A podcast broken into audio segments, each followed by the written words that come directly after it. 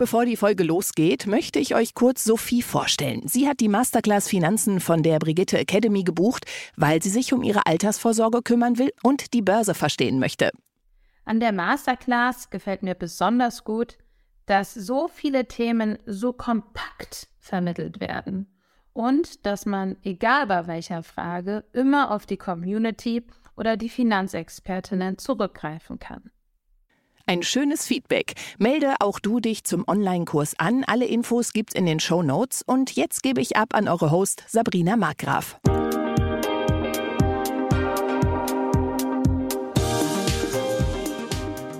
Herzlich willkommen zu einer neuen Folge von What the Finance. Finanziell unabhängig zu sein bedeutet ja unter anderem, die eigenen Finanzen zu meistern oder eine Altersvorsorge aufzubauen.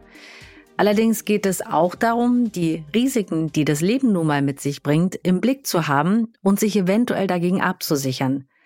Das ist gar nicht so leicht, denn für so ziemlich jedes Risiko im Leben gibt es eine passende Versicherung. Aber nur weil es die gibt, heißt es nicht, dass ich sie brauche.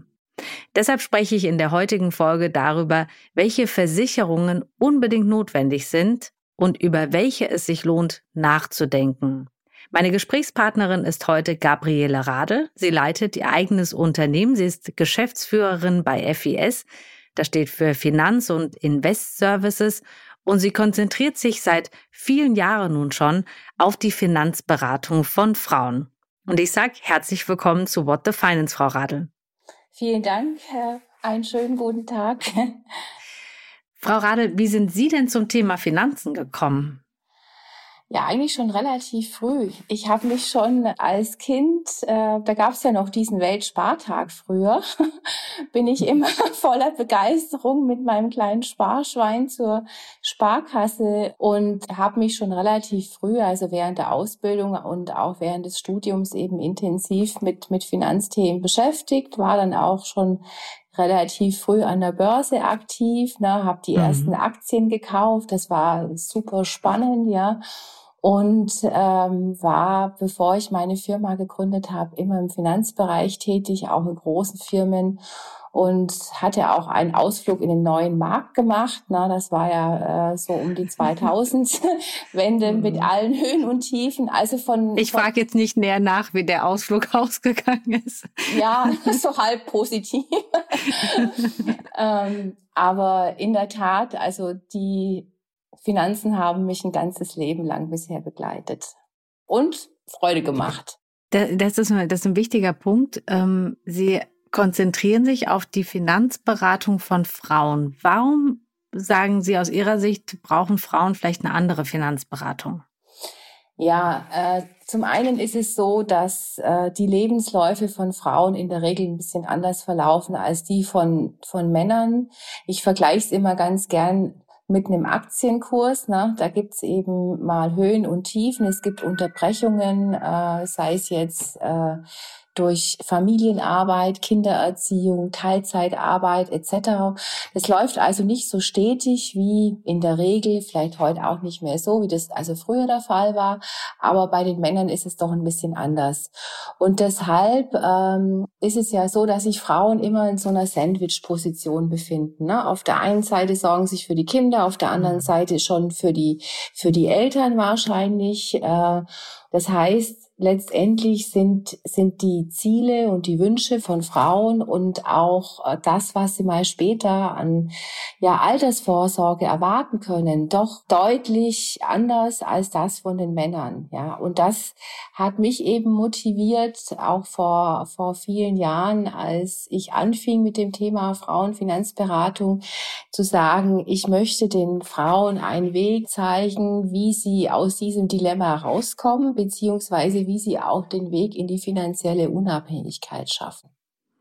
Letzte Frage, bevor wir auf das Kernthema zu sprechen kommen. Ist die Nachfrage gestiegen? Also beschäftigen sich mehr Frauen jetzt mit ihren eigenen Finanzen? Ja, definitiv. Also ich denke, je mehr wir versuchen, also wir Frauen Finanzberaterinnen, es gibt ja mehr von, von uns, mhm. wir äh, zu informieren, auch äh, ja über, über Seminare, über ja Social Media, wie auch immer. Ähm, desto mehr Frauen wachen auf, sage ich mal, mhm. und sagen, okay, ich denke, ich sollte doch meine Finanzen auch in meine eigenen Hände nehmen und da jetzt mal anfangen, den, den ersten Schritt zu tun. Also dadurch, dass ja auch die Frauen jetzt bei uns in Deutschland die stärkste Bevölkerungsgruppe sind, äh, ist es in der Tat so, dass sich immer mehr Frauen auch mit dem Thema beschäftigen. Und das ist ja ein schöner Trend, weil es eben so mhm. wichtig ist, Definitiv. sich damit zu befassen. Wir sprechen heute über Risiken. Ich muss gestehen, es ist kein Thema, über das ich gerne nachdenke, weil es auch bedeutet, dass die Dinge vielleicht anders laufen, als ich sie eigentlich geplant hatte. Mhm. Warum würden Sie sagen, ist es so wichtig, auch mal auf die Risiken zu schauen und zu sagen, ich muss mal vielleicht in dem Fokus nehmen, was sind denn die Risiken, denen ich ausgesetzt bin im Leben mhm. und wo muss ich was vielleicht absichern?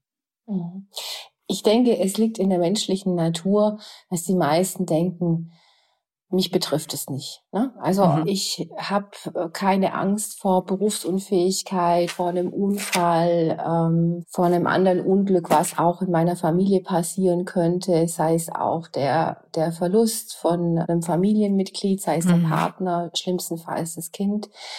Und das ist ja ein sehr unangenehmes Thema, was, wie ich eben sagte, in der menschlichen Natur liegt, was ich gerne auf die lange Bank schiebe. Und ich denke erst, bei vielen ist es zumindest so, wenn das ein Thema wird, sei es im Freundes- oder Bekanntenkreis und, und äh, die Leute mitkriegen, oh, da kann vielleicht jemand nicht mehr arbeiten, weil er bedingt durch einen Unfall oder durch äh, eine Krankheit beispielsweise eben für einen längeren Zeitraum oder auch komplett nicht mehr äh, ja, arbeitsfähig ist. Dann fangen die Frauen und auch die Männer an nachzudenken und zu sagen, was ist dann wenn mir das passiert, was mache ich denn? Hm. Oder beispielsweise auch in der eigenen Familie. Ne, das Thema schieben ja auch alle immer weg, ne, dass äh, wir uns Gedanken machen, was passiert denn, wenn vielleicht meinem Partner oder auch meinen Kindern irgendwas zustößt? Sind die denn ausreichend abgesichert? Kann ich das hm. finanziell bewerkstelligen, wenn mein mein Partner beispielsweise krankheitsbedingt ausfällt oder vielleicht sogar verunglückt, wie auch immer, oder durch eine Krankheit eben nicht mehr, nicht mehr arbeiten kann. Und das sind eben diese Fragen, die die Menschen äh, gerne wegschieben und sagen, nee, das betrifft mich sowieso nicht. Das sind die anderen, aber hm. bin nicht ich. Ich finde es ja grundsätzlich eine gute Lebenseinstellung zu sagen, das betrifft mich nicht, aber, und da kommt das Aber, trotzdem einfach mal mit kühlem Kopf die Risiken anschauen. Das machen wir heute jetzt mhm. in unserem Gespräch um zu sagen, okay, das ist mir wichtig, das abzusichern und das ist vielleicht was, wo ich sage, okay, damit, damit lebe ich. Die Entscheidungsfreiheit habe ich ja immer. Wann ist denn ein guter Zeitpunkt, mal anzuschauen, welche Risiken ich absichern möchte?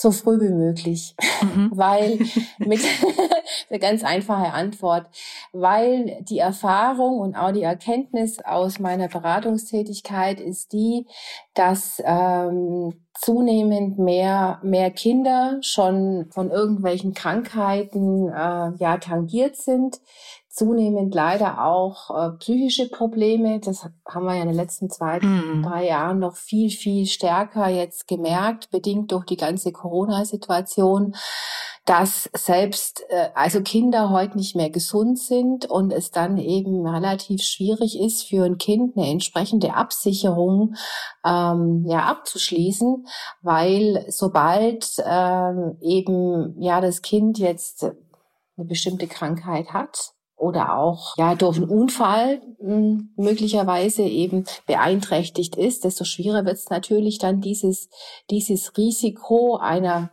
in dem Fall späteren Berufsunfähigkeit mhm. abzusichern. Dann lassen Sie uns einfach mal vielleicht verschiedene Szenarien durchgehen. Ich bin eine alleinstehende Frau, ich habe keine Kinder, ich bin voll berufstätig.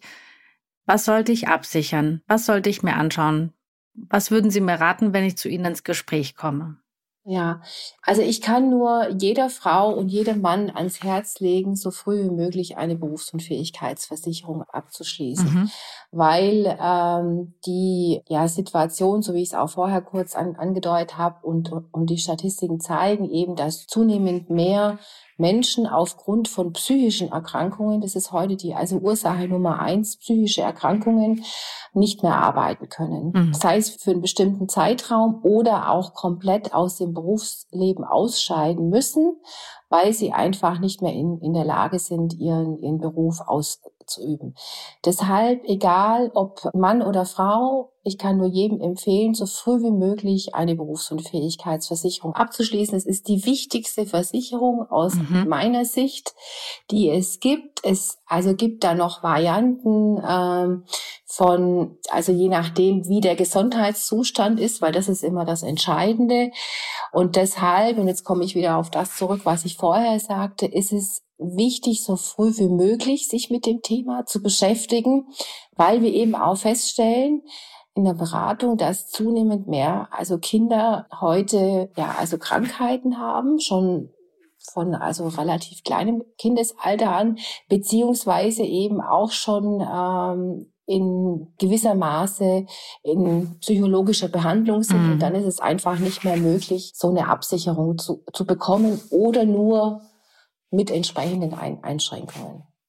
Aber eine Berufsunfähigkeitsversicherung kann ich doch eigentlich erst abschließen, wenn ich, wenn ich arbeite oder kann ich die schon für meine Kinder abschließen?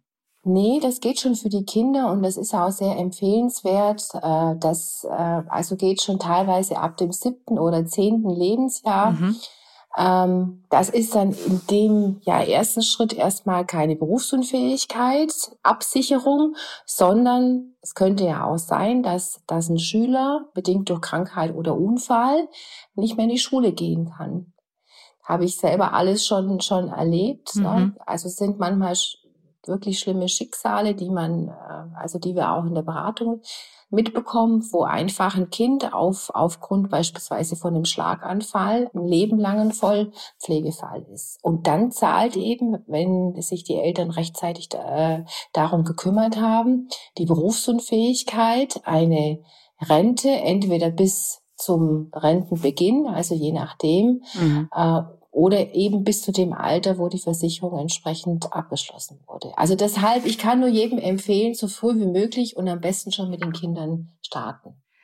So früh wie möglich hat ja noch den anderen Hintergrund, dass es dann auch preiswerter wird, weil ich bekomme doch wahrscheinlich, wenn mhm. ich mit 50, sagen wir mal, eine BU suche, ich würde vermuten, dass ich die auch noch finde und bekomme, aber zu einem enorm hohen Preis, wo wahrscheinlich das überhaupt keinen Sinn mehr macht, eine BU abzuschließen, also eine Berufsunfähigkeitsversicherung. Mhm. Ja, also äh, in der Tat ist es so, je früher, desto günstiger ist es. Das heißt also, wenn äh, die Eltern schon ihre Kinder in, in dem also Schulalter, also spätestens mit, mit Ende von ähm, ja also von der Schule entsprechend absichern, ist es A günstiger und B ist dann eben auch äh, die ja, Wahrscheinlichkeit gegeben, dass wenn das Kind jetzt später, sei es während der Ausbildung oder auch während der Berufs-, also Tätigkeit berufsunfähig wird, dann eben auch eine entsprechend hohe Rente abgesichert werden kann. Mhm. Weil für viele ist es, oder für einige, sagen wir mal so, ist es immer schon die Frage, die Sie an, angesprochen haben, was kostet das? Ja, also was muss ich bezahlen? Und dann sichern eben einige nur eine kleine oder eine kleinere äh, Berufsunfähigkeitsrente ab, weil es gibt so eine Faustformel, die besagt, sie sollten ungefähr 80 Prozent ihrer monatlichen Ausgaben, die sie haben, mhm. über eine Berufsunfähigkeitsversicherung abschließen. Das heißt, diese, diese Rente sollte also circa 80 Prozent ihrer monatlichen Ausgaben betragen. Und wenn ich jetzt, sage ich mal, nur eine Berufs- und Fähigkeitsversicherung über also 500 Euro beispielsweise habe, das reicht ja bei das reicht weitem nicht, nicht, um, um den Lebensunterhalt abzusichern. Springt nicht der Staat ein? Also meine Eltern hatten keine BU. Ja, früher war das noch anders. Ne? Also früher gab es noch genau. diese, genau, früher war alles anders. Früher gab es noch diese sogenannte Erwerbsunfähigkeitsversicherung, die aus der deutschen Rentenversicherung, mhm. also gespeist wurde. Ähm, die ist mehr oder weniger für alle Jahrgänge ab 1964 ist es, glaub, aus, auswendig aus dem Kopf. Funktioniert die nicht mehr, beziehungsweise zahlt also der Staat insofern nicht mehr, als dass jetzt nur noch eine sogenannte Erwerbsminderungsrente bezahlt wird, mhm. also über die gesetzliche Rentenversicherung. Heißt aber, wenn Sie eine Erwerbsminderungsrente bekommen, dann können Sie maximal nur noch drei Stunden am Tag arbeiten, also irgendeiner Arbeit mhm. nachgehen. Und in den meisten Fällen ist es heutzutage so, dass die Erwerbsunfähigkeitsrente, die über die, die also Rentenversicherung bezahlt wird, auch nicht mehr in dem Maße den Lebensunterhalt abdeckt, was dann jemand, der in so einer Situation ist und vielleicht nur noch zwei, drei Stunden arbeiten kann am, am Tag, wirklich benötigt. Deshalb hat ja auch der also Gesetzgeber, die die Berufsunfähigkeitsversicherung insofern gefördert, als dass sie heute steuerlich abzugsfähig ist. Die kann als Sonderausgabe in der Steuererklärung abgesetzt werden, weil natürlich auch der Gesetzgeber die Notwendigkeit erkennt. Ja. Und äh, es gibt mittlerweile sehr, sehr moderne Tarife, die man auch kombinieren kann mit einer Pflegeversicherung. Das ist das nächste Thema, ja. ja. Was vielleicht dann später mal mhm. auf uns alle zukommt. Und äh, ich glaube, äh, das ist mittlerweile jedem bekannt, was ein Pflegeplatz kostet oder was äh, sie heutzutage aufwenden müssen, wenn sie im Pflegefall sind. Also da sprechen wir von Beträgen zwischen drei und 6.000 Euro monatlich, also je nachdem. Und auch das kann eben entsprechend ab abgesichert werden im, in relativ jungen Jahren. Weil Sie sagen, da gibt's, also mir war es nochmal wichtig, nochmal festzuhalten, dass ich mich nicht auf die staatliche Rentenversicherung oder den Richtig. Staat insgesamt verlassen darf ja. beim Thema Berufsunfähigkeit, weil sich das einfach geändert hat. Und ich glaube, dass viele eine BU haben, aber trotzdem einfach nochmal der Hinweis ist, auch da bin ich selber gefragt, selbst für mich und für meine Familie vorzusorgen. Und das Gleiche tatsächlich bei der Pflegeversicherung. Das ist ja der nächste Fall ich habe keine Lust ans Alter zu denken und an mögliche Pflege mhm. zu denken oder dass ich einen Pflegefall werde. Aber letztendlich werden wir wahrscheinlich alle mal Pflege benötigen. Mhm. Wann sollte ich das absichern? Auch wahrscheinlich wieder so früh wie möglich. Definitiv. Je früher, desto besser, weil auch da ist meine Erfahrung, dass viele erst kommen mit, ich sage jetzt mal, Rentenbeginn vielleicht mhm. und dann ist es zu spät, weil in jedem Fall, ob das jetzt Berufsunfähigkeitsversicherung ist, es gibt auch noch andere Variationen. Es gibt beispielsweise noch eine schwere Krankheitenversicherung, die funktioniert ähnlich. Die zahlt einen Einmalbeitrag im Fall von einer schweren Krankheit oder dann später eben diese, diese Pflegeversicherung. Bei all diesen Versicherungen müssen Sie Gesundheitsfragen beantworten. Und daran scheitern viele. Das heißt, mhm. wenn ich mich erst mit, mit Rentenbeginn oder kurz vor der Rente damit beschäftige und sage, oh, ich könnte ja ein Pflegefall werden, jetzt muss ich schnell was tun, wird's A teuer und B, in den meisten Fällen ist es dann nicht mehr möglich weil aufgrund der Gesundheitsfragen, die eben beantwortet, äh, beantwortet werden müssen, die meisten daran scheitern. Und das bedenken viele nicht. Ne? Die sagen, na ja, ich habe ja noch Zeit, ich kann warten. Aber je länger sie warten, desto teurer wird's und desto schwieriger wird's in der Regel, weil das wissen wir alle.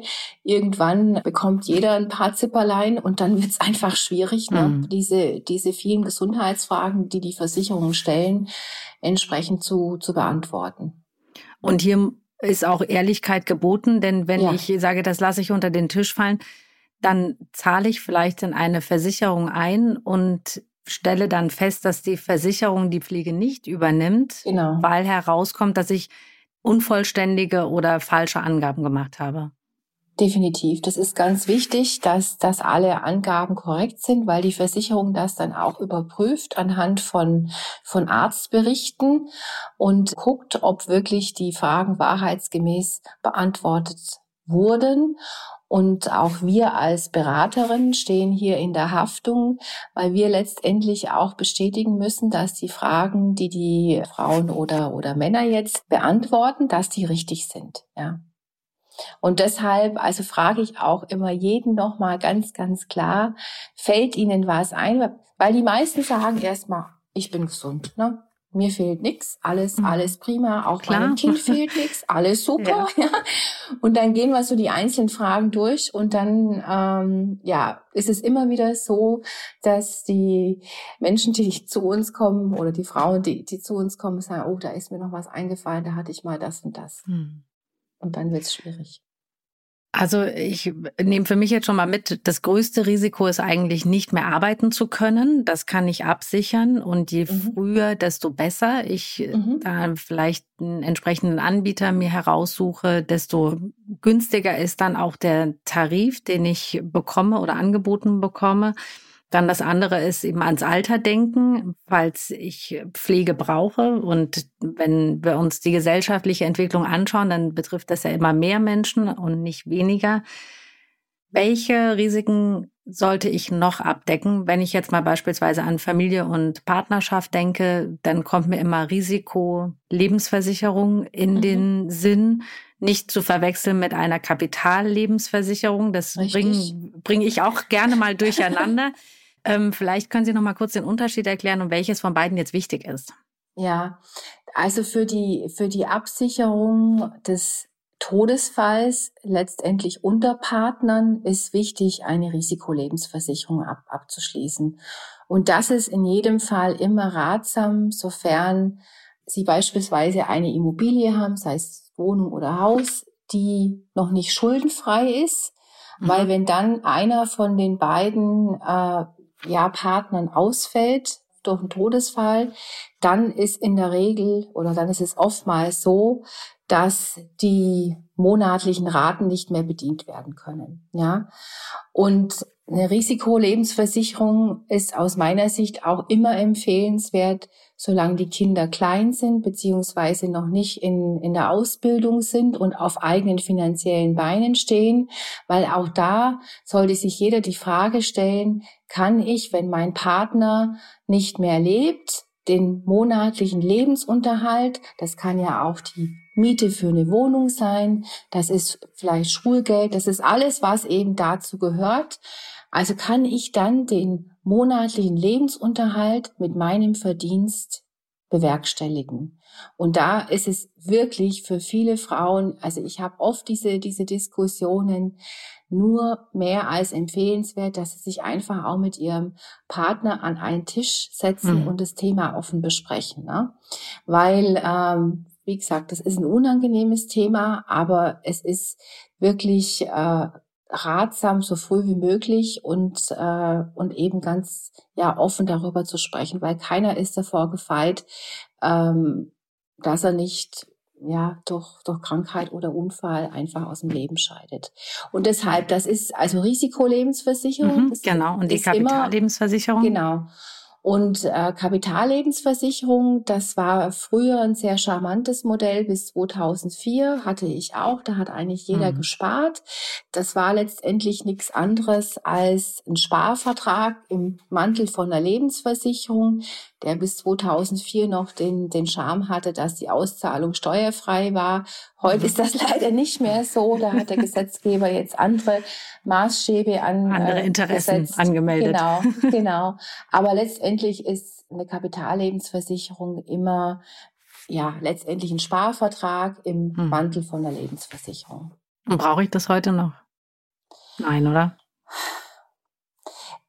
Es kann unter steuerlichen Gesichtspunkten teilweise ja interessant sein, weil für ähm, äh, ja, also heute nennt man es nicht mehr Kapitallebensversicherung, das gibt es eigentlich nicht mehr. Das mhm. war das alte Modell. Also heute sprechen wir von, von klassischen Fonds, also von Fondsrenten, also Fondsrentenversicherung mhm. oder Fondspolicen. Und wenn Sie dort bestimmte Fristen, also zwölf Jahre, ähm, Spardauer durchhalten, dann kann es unter Umständen steuerlich mhm. interessanter sein, als wenn Sie das also Geld in dem Depot, beispielsweise in dem Fonddepot ansparen. Das muss man immer ein bisschen abwägen, was da passt. Wenn ich nach den Möglichkeiten google, die ich alle versichern kann und welche Versicherungen anbieten, dann habe ich das Gefühl, ich kann wirklich alles absichern. Das ist natürlich in der Gesellschaft erstmal toll, dass ich für vieles auch eine Versicherung finde. Ähm, ich frage mich dennoch, wie teuer darf Risikovorsorge sein und ab welchem Zeitpunkt macht es keinen Sinn mehr? Also vielleicht können Sie noch mal sagen, was sind die wichtigsten und was ist so, ja, was sind die Must-Haves und was sind die Nice-to-Have? Mhm. Kann man machen, muss man aber nicht. Ja, also das, Aller, das Allerwichtigste ist natürlich, dass Sie eine Krankenversicherung haben. Mhm. Ja den Fall der Krankheit abzusichern, sei es jetzt über die gesetzliche Krankenversicherung oder über die private Krankenversicherung, ist die absolute Basisabsicherung. Mhm. Schön ist es dann und auch empfehlenwert ist es dann, vielleicht noch eine Krankenzusatzversicherung auch schon für die Kinder abzuschließen, weil es eben mit einer Krankenzusatzversicherung oftmals, wenn es äh, darum geht, ähm, es steht eine OP, also ein Krankenhausaufenthalt bevor, dann, dann gibt es doch bestimmte Vorteile bei einer Zusatzversicherung. Mhm. Die nächste wichtige, sehr, sehr wichtige Versicherung, da haben wir ja schon sehr ausführlich drüber gesprochen, das ist diese Berufsunfähigkeitsversicherung. Mhm. Also bevor ich irgendwas anderes mache für mich oder meine, meine Kinder, erst eine Berufsunfähigkeitsversicherung. Und dann die nächste und da hatten wir auch äh, drüber gesprochen, ist diese Risikolebensversicherung. Und das hängt einfach von der persönlichen Lebens- beziehungsweise Familiensituation ab. Und da ist einfach immer die Fragestellung, was ist los oder was passiert, wenn der Hauptverdiener von der Familie ausfällt? Mhm. Kann ich dann noch alles bezahlen? Gut ist natürlich auch eine Unfallversicherung, die leistet im Fall eines Unfalls, da geht es auch oftmals um das Thema Rücktransport. Ne? Nehmen Sie an, Sie sind im Ausland irgendwo hm. und äh, Sie springen dort von der Klippe, weil Sie denken, äh, das ist mal ganz, ganz schön. Hm. Und Sie haben dort irgendwo in einem Land, wo es keine entsprechende Krankenhausversorgung gibt, äh, einen Wirbelbruch. Dann ist die Frage, wie kommen Sie von dort mit Hubschrauber, mit, mit Flugzeug wieder nach Deutschland? Wer zahlt das? Wird nicht über die gesetzliche Krankenversicherung beispielsweise okay. abgedeckt. Und das also ist sehr das, teuer. Und das ist sehr, sehr teuer, ja. Da sprechen wir von also mehreren 10.000 Euro. Also das ist auch immer so eine Abwägungssache, welche Sportarten mache ich, in welche Länder reise ich. Aber ähm, da, da sollte, also sollten, was sollte man sich Gedanken machen. Mhm. Es gibt da noch, ja, Zusatzversicherungen, die aus meiner Sicht zwar nice to have sind, aber es ist ja immer die Frage, kann ich, also kann ich mir das leisten? Ähm, das geht an bei einer Sterbegeldversicherung äh, hin äh, zu irgendwelchen ja Ab Absicherungen für ähm, ja früher gab es diese diese klassische Ausbildungsversicherung, das gibt's ja heute in dem Maße auch nicht mehr. Das wäre aus also meiner Sicht jetzt übertrieben. Was ich vorher vielleicht noch vergessen habe, ist natürlich auch das Thema Pflege. Da haben wir auch drüber gesprochen. Mhm. Also eine Pflege, Pflegeversicherung ist in der Tat auch absolut ratsam und das kann man oftmals kombinieren, also mit einer Berufsunfähigkeitsversicherung bei den modernen Tarifen. Das sind aus meiner Sicht die, die allerwichtigsten und alles andere ja, ist halt auch mal eine Zahnzusatzversicherung beispielsweise schön zu haben, weil mhm. äh, Sie wissen auch heute, wenn Sie, ob es mit den Kindern ist oder für für einen selber irgend, irgendeine größere Zahnreparatur beziehungsweise Zahnimplantation hat, kann das auch sehr, sehr teuer werden. Mhm. Aber es richtet sich letztendlich immer nach dem persönlichen Budget und auch nach dem persönlichen Sicherheitsbedürfnis. Aber die Versicherungen, die ich jetzt an, anfangs erwähnt hatte, sind aus meiner Sicht die wichtigsten, die äh, wirklich empfehlenswert sind. Gibt es denn da auch eine Faustregel, wie teuer das sein darf im Vergleich zu meinem Einkommen? Das ist eine schwierige Frage, weil es ist ja immer die, äh, die Frage, was kann ich mir leisten? Ne? Wie ist mein verfügbares Einkommen? Wie sind meine monatlichen Ausgaben? Und was kann ich davon eben für die Risikoabsicherung auf die Seite legen? Also es gibt hier keine Faustformel. Es gibt eine Faustformel, wie ich es vorher sagte, circa 80 Prozent der monatlichen Ausgaben sollten mhm. über eine Berufsunfähigkeitsversicherung abgedeckt werden.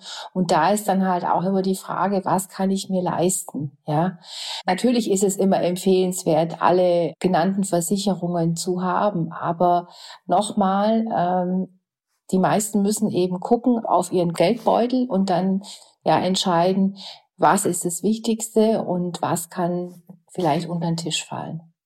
Hm. Wir sind am Ende unseres Gesprächs, Frau Radl, und ich glaube, wir haben das jetzt eigentlich ganz gut schon mal so eine Indikation gegeben, was wir brauchen oder was empfehlenswert wäre. Wie finde ich mich dann zurecht in diesem Angebotsdschungel? Was, wie fange ich denn an?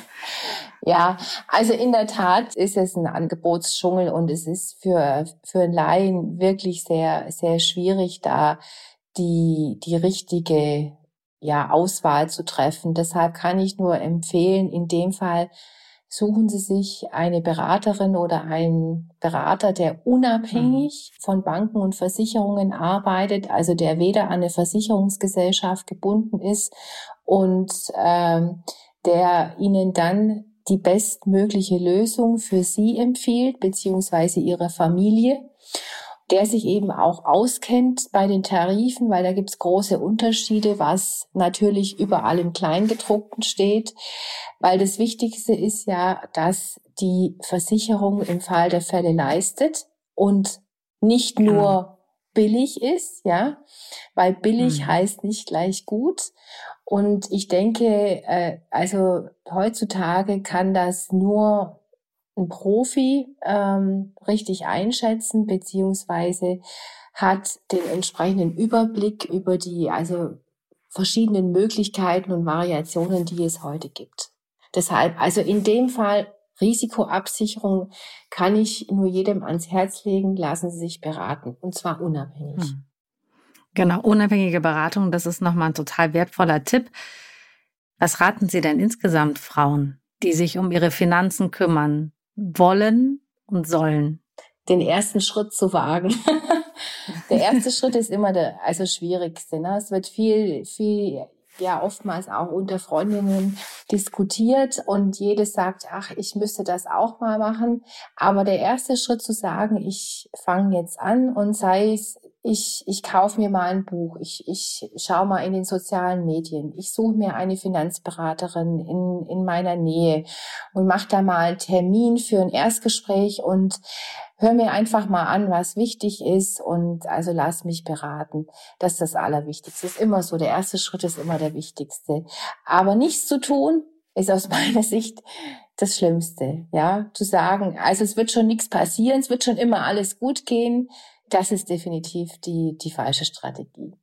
Auch das nochmal ein tolles Fazit, ein toller Tipp am Schluss unseres Gesprächs. Frau Radl, ganz herzlichen Dank für Ihre Zeit und dass Sie das äh, für mich und für uns noch mal ein bisschen erklärt haben, denn ähm, ja das Thema Risiko und wie kann ich das absichern, das betrifft auch wieder uns alle und nicht nur die anderen. Und das war auch das Wichtigste, was ich mitgenommen habe. Genau. Vielen Dank, Frau Markgraf. Hat Spaß gemacht. Und ja, ich hoffe, dass ich ein paar Tipps und Informationen geben konnte. Auf jeden Fall. Vielen Dank. Dankeschön. So ein großes Thema, da haben wir Laien es tatsächlich schwer. Aber euer Interesse ist da, weil ihr bis hierhin drangeblieben seid. Super. Und wichtig, wenn ihr euch eine Beratung sucht, dann eine unabhängige. Das können wir, glaube ich, nicht oft genug sagen. Vielen Dank, Sabrina, und bis zum nächsten Mal. Falls ihr auch mal eine Frage oder einen Themenwunsch habt, schreibt mir gerne bei Instagram beispielsweise. Und ich sage auch Tschüss, bis zum nächsten Mal.